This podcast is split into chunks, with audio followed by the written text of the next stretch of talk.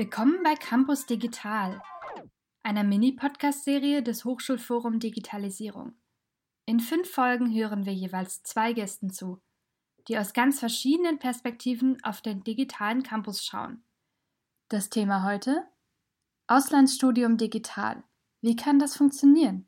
Mit unseren Gästen Ludwig Lorenz und Agnes Schulze von Laschewski, die sich heute einfach mal selber vorstellen.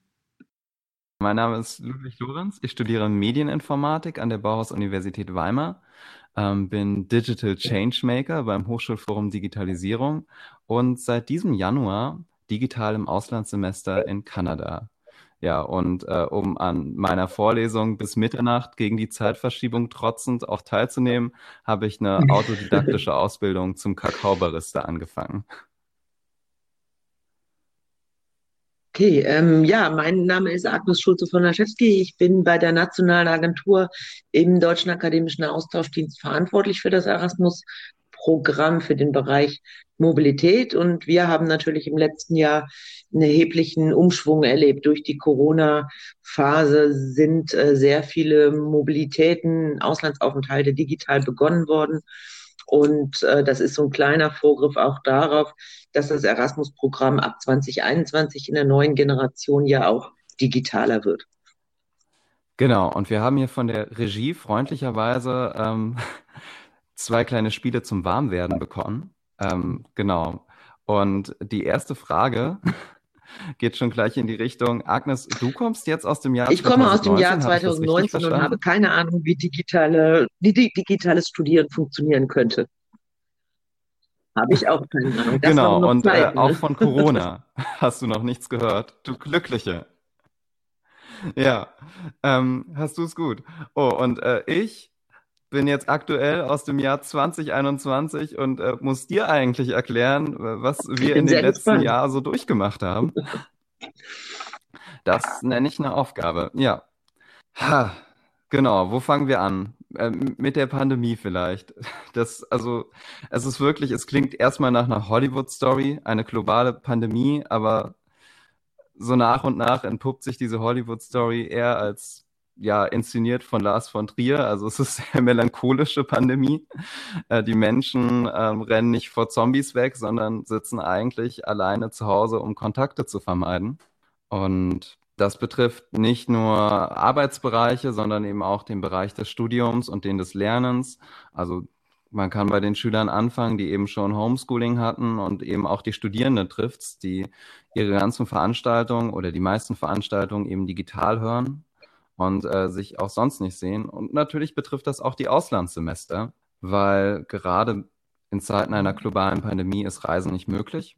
Und auch mein Auslandssemester, das ich für Kanada geplant hatte, konnte leider in der Form, in der wir es geplant haben, nicht stattfinden, sondern ich habe dann mein Auslandssemester nach einigem Hin und Her überlegen, nicht nur auf meiner Seite, sondern auch ja quasi auf äh, der vermittelnden Seite. Aber wie war das denn am Anfang, so vor etwa einem Jahr, als äh, diese Pandemie losging? Habt ihr da schon abschätzen können, dass es darauf hinausläuft, alles digital machen zu müssen? Oder wie ist denn an eurer Universität äh, damit umgegangen worden, auf einmal umzustellen? Äh, das äh, würde mich interessieren. Ist da geschlossen worden und äh, ihr musstet alle gucken, äh, wie ihr die Vorlesungen virtuell besucht. Ich kenne es eben nur aus der Schulperspektive, weil meine Tochter letztes Jahr in der achten Klasse war und das war ein Abenteuer. Ja, also aus Perspektive der Studierenden war der Beginn des Sommersemesters 2020 zumindest an unserer Universität erstmal sehr konsistent, auch von der Kommunikation. Also alles sollte digital stattfinden. Nur mit einigen Ausnahmen ist Präsenzlehre möglich für die Fälle, in der es gar nicht umstellbar war. Äh, das sah aber komplett anders aus in den Monaten davor, also im März und im April, äh, als es darum ging, wie wird das Semester jetzt gestaltet. Und ich bin selbst auch in der Hochschulpolitik engagiert und ich weiß genau, wie es in den Gremien aussah. Also es gab immer diese Unsicherheit, ja, bleibt das mit Corona oder wird sich das alles sowieso mhm. auflösen, wenn, wenn die Monate wärmer werden? Wie gefährlich ist denn diese Krankheit überhaupt und dieses Virus? Ja, erstmal gab es eben diese große Unsicherheit. Viele haben zu Beginn gar nicht geglaubt, dass es uns überhaupt in Deutschland betreffen würde. Ja, und äh, nach und nach ist es dann eben immer klarer geworden, dass es eigentlich unvermeidlich ist, ähm, die ganzen Formate auf digital umzustellen. Und letztendlich hat dann auch das Präsidium entschieden, dass wir den Semesterstart mhm. um einen Monat nach hinten verschieben müssen, um all diese Umstellung zu gewährleisten. Also es war ein großer Okay, also so haben wir das äh, bei uns in der täglichen Arbeit auch empfunden. Ähm, es war halt so, dass es am Anfang auch keiner so richtig ernst genommen hat und alle dachten, es betrifft den Rest der Welt, aber nicht Europa. Bis dann klar wurde und auch die Europäische Kommission ja sehr schnell reagiert hat und gesagt hat, ähm, alle die, die im Moment mit Erasmus draußen sind, können abbrechen, nach Hause kommen und virtuell zu Hause weitermachen. Aber wir haben eben auch gemerkt, ähm, dann eben als Rückmeldung auch von den einzelnen Hochschulen, dass das gar nicht so einfach geht. Also dass eben die ganze Infrastruktur noch gar nicht so weit ist, äh, dass das funktionieren ähm, kann. Und dann hat ja im Sommer die Kommission entschieden, äh, dass ähm, Aufenthalte auch virtuell begonnen werden können. Und ähm, ich bin natürlich ein bisschen weiter weg und äh, weiß gar nicht so genau, wie das funktioniert, wenn man sich jetzt an einer ausländischen Hochschule einschreibt. Wie nimmt man denn da Kontakt auf? Auch vor allen Dingen mit Kommilitonen, die man ja eigentlich kennenlernen möchte, weshalb man so einen Auslandsaufenthalt ja auch macht. Kannst du mir dazu was erzählen? Ja, also schwierig. Ich glaube, gerade so den Weg, den ich gegangen bin, das ist jetzt nicht unbedingt ein Lehrstück für andere. Ich habe mich äh, zuerst natürlich stark auf das International Office verlassen, äh, an unserer Hochschule, die natürlich aber mit der Situation auch überfordert waren. Also das war ja für alle neu und ähm, es war überhaupt nicht klar, wie organisiert man jetzt diese Auslandsaufenthalte und äh, welche Entscheidungen sind da zu treffen. Und ähm, ja, letztendlich musste ich lange warten, bis ein mhm. Kontakt hergestellt wurde zur Hochschule in Kanada. Ähm, und als ich mich dann an den Kontakt gewendet habe, war dann auch klar, ja, das wird jetzt sehr knapp mit den Einschreibefristen für die Module. Und ähm, ich habe mir dann letztendlich ein, was vielleicht im Nachhinein auch gar nicht so klug war, ein Linguistikmodul rausgesucht.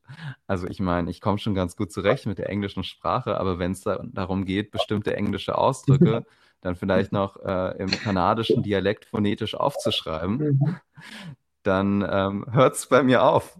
Und ich ähm, kann also die Frage sehr gut nachvollziehen, wie ist es denn eigentlich möglich, mit äh, Studierenden vor Ort Kontakt aufzunehmen?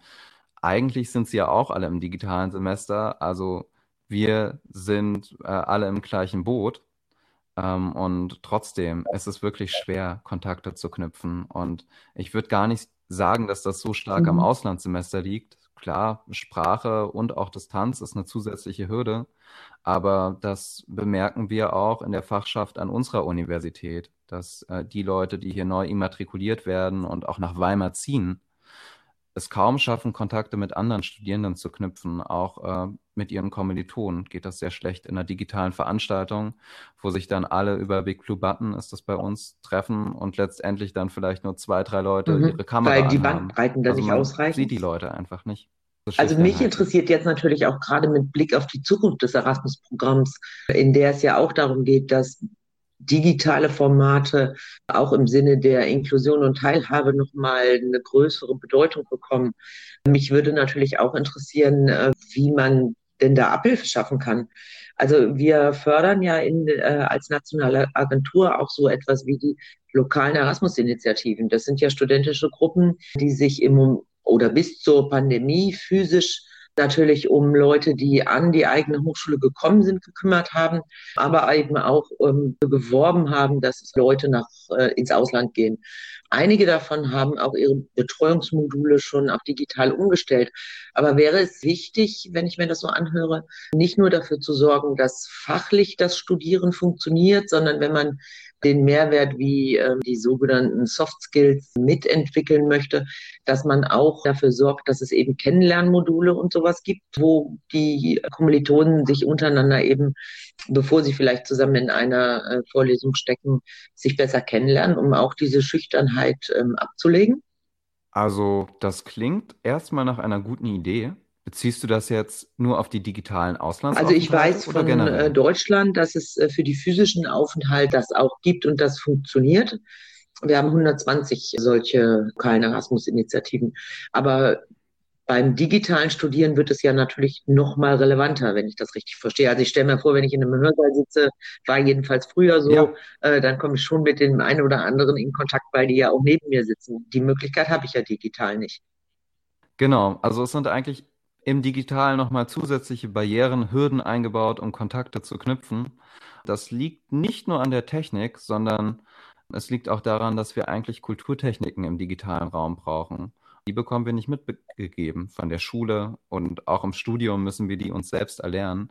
Und so gesehen sind Kennenlernmodule eine tolle Möglichkeit, um Kontakte okay, zu Okay, dann werde ich das mal für die Arbeit in den nächsten sieben Jahren am Erasmus-Programm an zentraler Stelle äh, im Hinterkopf behalten. Habt ihr eigentlich im Erasmus-Programm auch schon vor der Corona-Pandemie an äh, digitalen Auslandsaufenthalten äh, gedacht? Also es wurde ähm, natürlich daran gedacht, weil die neue Programmgeneration zwar in diesem Jahr startet, aber die natürlich schon seit 2017 eigentlich entwickelt wird. Und seit 2017 arbeitet man schon daran, dass man sowas wie diese Kurzzeitmodule auch im Erasmus-Programm anbietet, aber natürlich von einem anderen Hintergrund.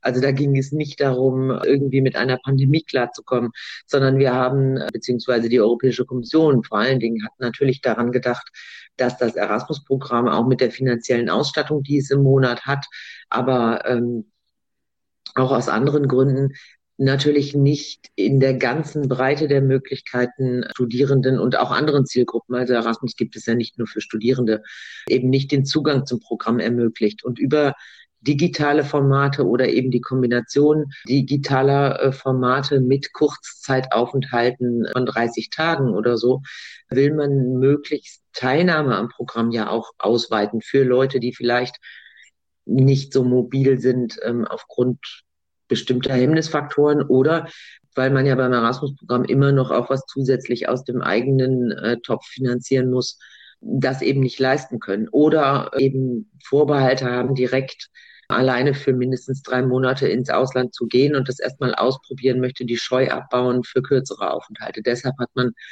da schon recht frühzeitig für diese Programmgeneration dran gearbeitet. Und mit Corona hat das nochmal im letzten Jahr natürlich eine ganz andere Dynamik bekommen und eine andere Bedeutung. Du hattest ja schon erzählt, dass die Europäische Kommission dann auch gesagt hat, dass die Studierenden aus ihrem Ausland zurückkehren können in ihr Heimatland und dort das Studium digital fortsetzen. Nun finde ich irgendwie ein Studium, ein Auslandssemester aus dem Inland klingt irgendwie paradox. Wie, wie, wie passt denn Auslandsstudium? Also wir haben äh, da im letzten Jahr uns viele Gedanken drüber gemacht, auch äh, in Zusammenarbeit mit den anderen europäischen Ländern, mit denen wir auch einen Austausch hatten in, in Zeiten von Corona im Sommer. Und wir hätten uns sogar gewünscht, dass diese virtuelle Phase auch irgendwie ein bisschen finanziell honoriert wird, wenn man in Deutschland virtuell im Ausland studiert.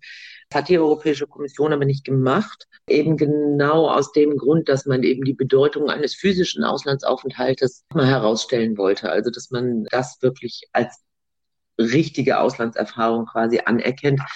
Die Frage ist natürlich, oder die Problematik, vor der wir letztes Jahr so ein bisschen standen, war, wenn man virtuelle Aufenthalte nicht zulässt, also auch den Beginn nicht, was passiert dann mit dem Erasmus-Programm? Also an der Stelle ist die Diskussion eben gewesen, entweder physisch oder gar nicht.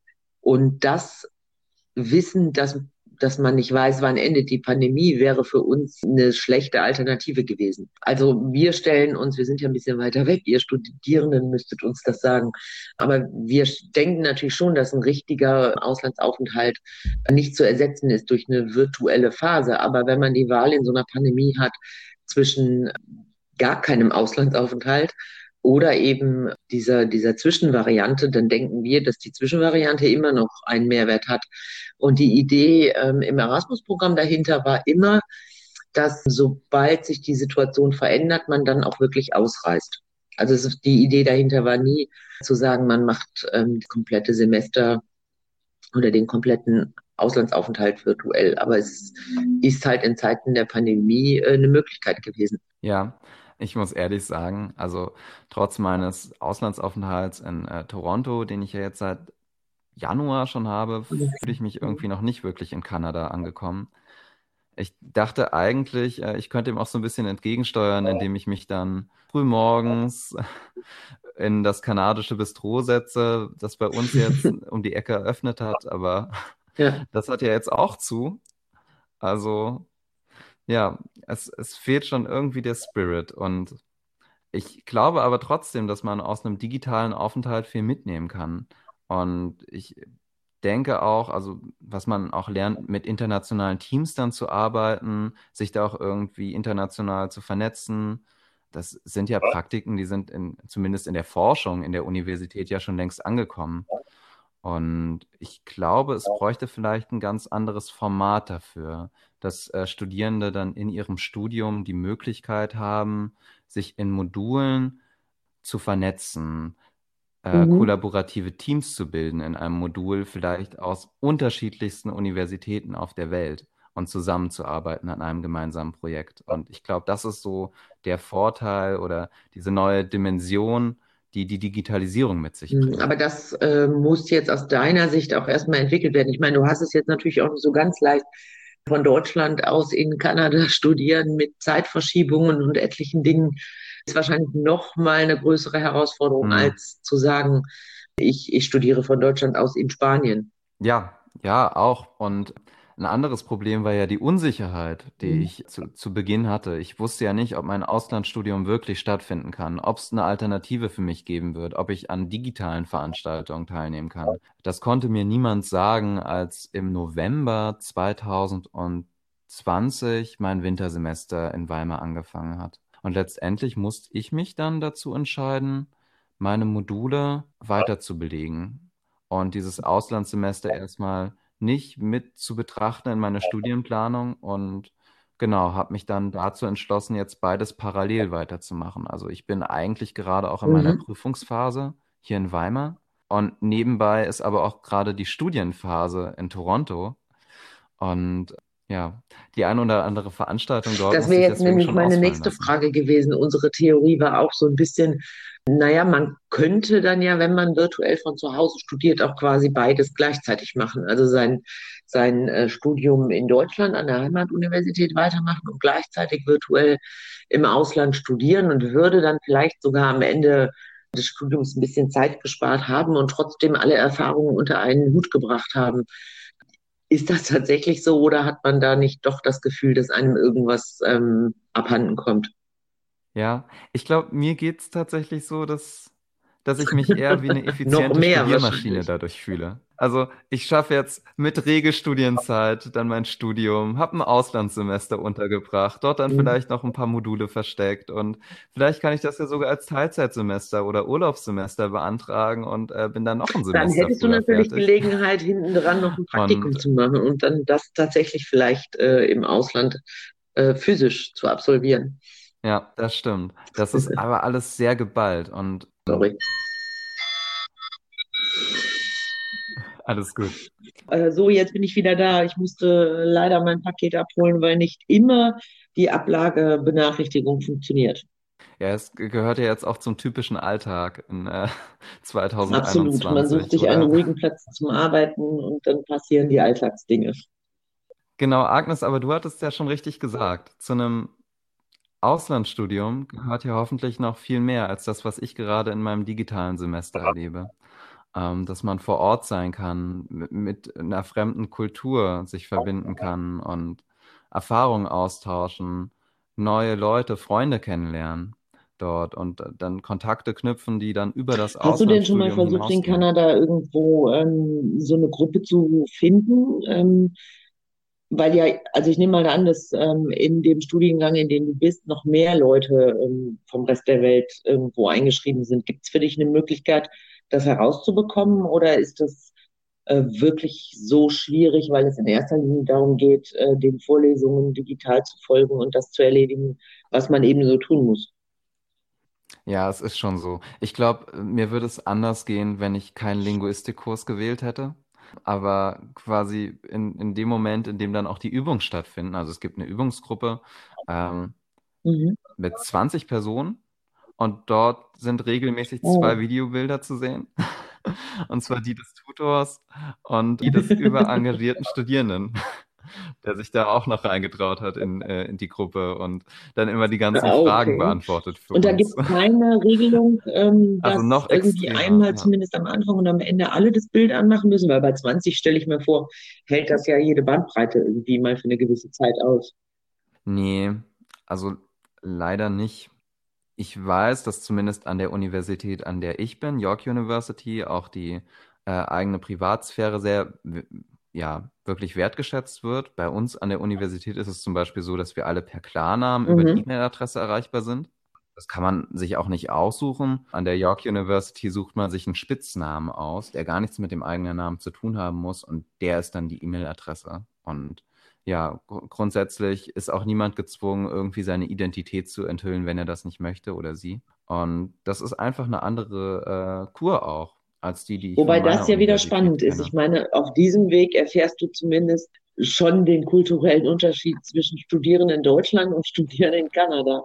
Aber wenn das jetzt fürs Vernetzen natürlich nicht so Das stimmt. ist. Ja, wir bekommen auch einige Community-Mails. Ganz oft bekomme ich die auch in meinem Postfach und dort sind dann irgendwelche Veranstaltungen angekündigt, wie ich glaube, das letzte war ein Abend, in dem dann selbstgeschriebene Gedichte vorgelesen werden können. Auch ohne Bild? über Zoom. Auch ohne Bild bestimmt.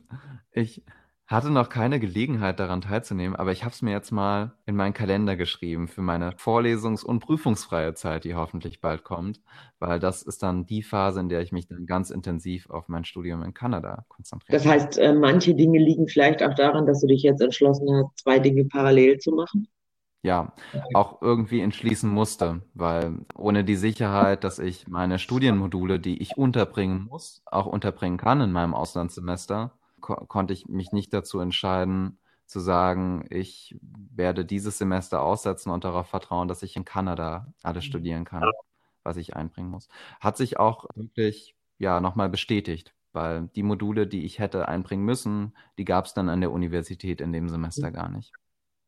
Planst Wurde du denn später ähm, trotzdem, also mal angenommen, Corona und das ganze Impfen und alles würde funktionieren, ähm, planst du denn noch einen Aufenthalt, der tatsächlich dann physisch ist? Ja, Überraschung. Ähm, ich habe ich hab mich gleich beworben auf ähm, den nächsten Austauschplatz Mhm. an derselben Universität auch. Der ist dann sogar mit einem DAAD-Stipendium gefördert. Und ich äh, habe sogar den Platz bekommen, habe ich erfahren vor einigen Wochen. Ich freue mich sehr dann. Es soll im September losgehen. Also bitte Daumen drücken, dass, dass bis dahin auch Reisen wieder möglich ist. Und ich würde mich unheimlich freuen, dann auch die Universität, die ich bis jetzt nur digital kennengelernt habe, auch Das mal in echten würde Leben zu bestimmt sehen. eine besondere Erfahrung. Also irgendwie fühlt man sich dann vielleicht schon so ein bisschen dazugehören und ist nicht so fremd, wie man das wäre, wenn man Ja. äh, eben direkt physisch hinfahren würde. Also das ist äh, wirklich ja nochmal eine spannende Sache. Ähm, was hättest du denn für uns als nationale Agentur, wenn du jetzt ja gehört hast, was das Erasmus-Programm ab Sommer 21 dann für die nächsten sieben Jahre bieten soll, für eine Empfehlung, worauf man, wenn man auf Blended-Formate zur Inklusion beispielsweise oder auf diese äh, Blended Intensive Programs abzielt, worauf wir da achten sollten oder in welcher Richtung wir unsere ja, ungefähr 350 deutschen Hochschulen hinweisen sollten, was dann an der Stelle wichtig wäre, um die digitalen Formate vorzubereiten oder eben auch zu sagen, der optimale Mehrwert für die Studierenden äh, wäre dann erreicht, wenn man was tun würde? Also, das habe ich jetzt auch in meinem Studium in Kanada gemerkt. Jede Universität benutzt ihre eigenen Plattformen, Content-Management-Systeme oder Lernmanagement-Systeme und hat ein eigenes digitales Ökosystem aufgebaut.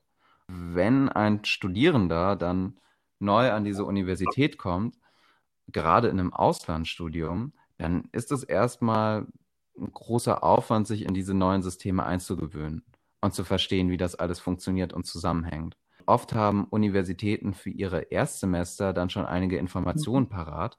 Die bekommt man als Austauschstudent aber nicht nötigerweise mit. Und dass vielleicht die Universitäten, also das ist auch in Deutschland so, darauf vielleicht einen Fokus legen und so ein, so ein kleines, so einen kleinen Einleitungskurs für ihr digitales Ökosystem für die Auslandsstudierende, ja, vorbereiten, bereitstellen. Ich glaube, das wäre ein echt Das großer ist Vorteil. ähm, eine gute Idee, auf die man auch eigentlich äh, selber hätte kommen können, wenn ich so zurückgucke, ähm, wie sich das Jahr bei uns, also alleine auch äh, von der eigenen Arbeit her entwickelt hat. Ne? Also ich meine, bei uns ist ja auch ähm, die Programmverwaltung und alles ist so sukzessive digitaler geworden. Und wir hatten auch Gott sei Dank im DAD schon angefangen, mobil zu arbeiten und zumindest die technische Ausstattung. Aber wie viele Schwierigkeiten es dann doch macht, mit diesen unterschiedlichen Systemen, von denen du auch gerade geredet hast, umzugehen. Und der eine arbeitet mit Zoom und der nächste arbeitet mit äh, Teams. Und dann haben wir ja noch immer das Problem, ich meine, ein Student kann auf seinem eigenen Rechner so ziemlich alles machen, was er möchte. Wenn man in so einer Organisation hängt, muss man sich natürlich auch an die Datenschutzrichtlinien oder an die äh, Softwarerichtlinien halten. Und da haben wir eben auch gemerkt, dass es gar nicht so einfach ist, mit knapp 400 Hochschulen so in Kontakt zu bleiben, dass jeder alle Tools benutzen kann, von den äh, digitalen Kompetenzen mal ganz abgesehen. Ja, ich glaube, oft ist dann auch immer noch so der Gedanke da, ja, die kennen das ja schon. Also äh, die Studierenden, die dann von der anderen Universität kommen, die müssten ja eigentlich auch schon mit den ganzen digitalen Tools Erfahrung Mhm. gemacht haben. Aber wie du schon richtig gesagt hast, es ist wirklich schwierig. Also ich war jetzt auch an einer anderen Universität, an der Uni Leipzig und habe mich dort umgesehen und die benutzen zum Beispiel Zoom und wir benutzen Big Blue Button und die Unterschiede sind nicht trivial. Also ich habe mich dann wirklich als Laie angestellt und auch so ein bisschen dann ja äh, entblößen müssen, als ich dann gesagt habe, okay, aber wie kann ich denn hier kommentieren und könnte mir das noch jemand Und gut, das erklären? fällt äh, der etwas älteren Generation vielleicht etwas leichter, der Frage, also zu fragen, wie funktioniert es eigentlich, aber auch nur, ähm, auch nur in Grenzen. Mir scheint es wirklich äh, wichtig zu sein, dass man nochmal, wenn man von digitalem Auslandsstudium spricht, ähm, auch wirklich eben nicht nur auf die fachlichen Dinge abzielt und auf die ähm, Anerkennung der Leistungen, sondern dass, wenn das einen Mehrwert haben soll und man einfach auch was ja so ein bisschen das Anliegen des neuen Programms ist, den Mut steigern soll, ins Ausland zu gehen, dass man dann eben auch irgendetwas macht, was die äh, sozialen Kontakte und wirklich die Einbindung, dieses Gefühl, woanders zu sein, nochmal stärkt. Das habe ich jetzt vor allen Dingen mitgenommen. Ne? Genau, das gibt's ja eigentlich in einem klassischen Universitätsumfeld schon immer, also mit Orientierungswoche oder äh, Campusrundgängen und Mhm. ja, wenn es dann darum geht, das ins Virtuelle zu übertragen, dann sind wirklich die Universitäten gefragt, Macht das denn gutes deine Konzept Universität? Mhm, auch. Und natürlich auch die Studierendenvertretung an unserer Universität, die ich da gar nicht unterschlagen möchte. Wir hatten beispielsweise im Sommersemester 2020 zu Beginn der Corona-Pandemie eine digitale Orientierungswoche, auch mit einer digitalen Stadtrallye, mit einer kleinen Schnitzeljagd. Und ja, dann sollte man auch Memes erstellen und konnte dann Preise gewinnen. Also das war ähm, ein Format, in dem man sich vernetzen sollte. Ja, es, ich muss aber auch gestehen, wir haben uns mehr Teilnehmer, Teilnehmerinnen erhofft.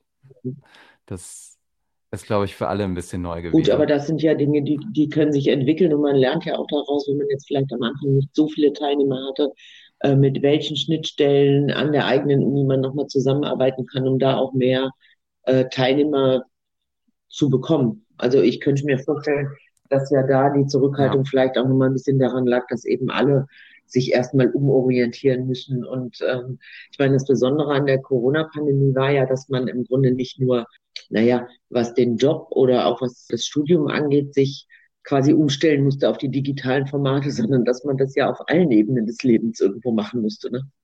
Und man vielleicht dann, so geht's mir, irgendwann auch mal die Nase voll hat. Also ich bin jetzt zum Beispiel nicht jemand, der sich dann abends auch noch irgendwie trifft, um virtuelle Spielerunden oder Kochabende zu machen.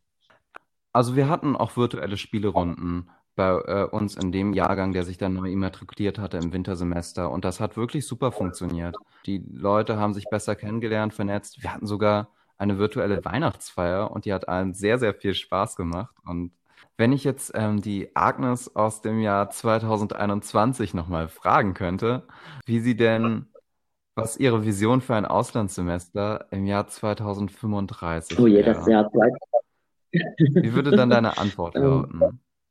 Also, Wäre es dieselbe Antwort, die die Agnes aus dem Jahr 2019 gegeben hätte? Ich glaube, Oder ich würde hätte sich ähm, antworten, dass das Auslandssemester gar nicht so viel anders aussehen soll, als es das vielleicht nur, ähm, 2019 war. Ich glaube aber, äh, dass mit der Erfahrung, die man jetzt aus Corona mitgenommen hat, äh, man es hoffentlich viel mehr zu schätzen weiß, dass man das tun kann. Und ich glaube auch weiterhin, und das ist ja, oder das, was du bis jetzt erzählt hast, bestätigt das ja auch, dass ein wirklicher Aufenthalt in einem anderen Land für eine längere Zeit einfach einen Mehrwert hat, der sich durch die digitalen Kontakte nicht auffangen lässt. Ich äh, fürchte ein klein bisschen, dass 2035 vielleicht wir mit einer Cyberbrille irgendwo in Deutschland sitzen und ähm, dann virtuell, aber eben in 3D in einem in einer Vorlesung in Japan oder irgendwo anders auf der Welt sitzen. Das sind zumindest Visionen, äh, wie sie einige zeichnen. Ich hoffe aber, dass es nicht so sein wird. Und wie siehst du das? Ich glaube tatsächlich, dass das Auslandssemester, wie wir es vielleicht aus dem Jahr 2019 noch kennen, so bestehen bleibt. Also das wird es weiterhin geben, aber es wird ergänzt werden durch zahlreiche weitere Formate, in denen man auch Auslandserfahrung sammeln kann.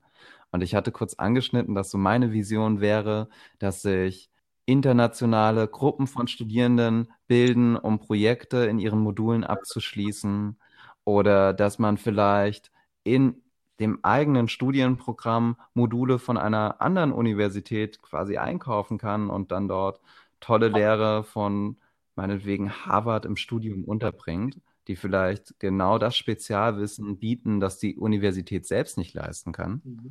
Und ich glaube, dass diese Formate das Studienleben dann sehr bereichern. Also den Mehrwert und die Möglichkeiten der digitalen Veränderung, die wir jetzt haben, ähm, mitnehmen, aber das gute Alte trotzdem bewahren. Ja. Es gibt eine alte Regel aus der Medienwissenschaft, dass äh, ein Medium nicht wirklich aussterben kann, sondern immer nur ergänzt wird durch weitere Abwandlungen und andere Formate. Also so wie das Radio nicht ausgestorben ist oder auch das lineare Fernsehen immer noch existiert, aber zusätzlich dann eben weitere Angebote bestehen, wie ja in unserem Fall halt Netflix. Genau, und selbst die Printzeitung ist noch nicht ausgestorben. Insofern ähm, sind wir gespannt, was uns 2035 erwartet. Den Impuls nehme ich auf jeden Fall mit. Danke, Danke Agnes. Ludwig. Das war die dritte Folge von Campus Digital. Wie virtuelle Chorproben und Hochschulsport das digitale Campusleben bereichern, erfahren wir nächste Woche.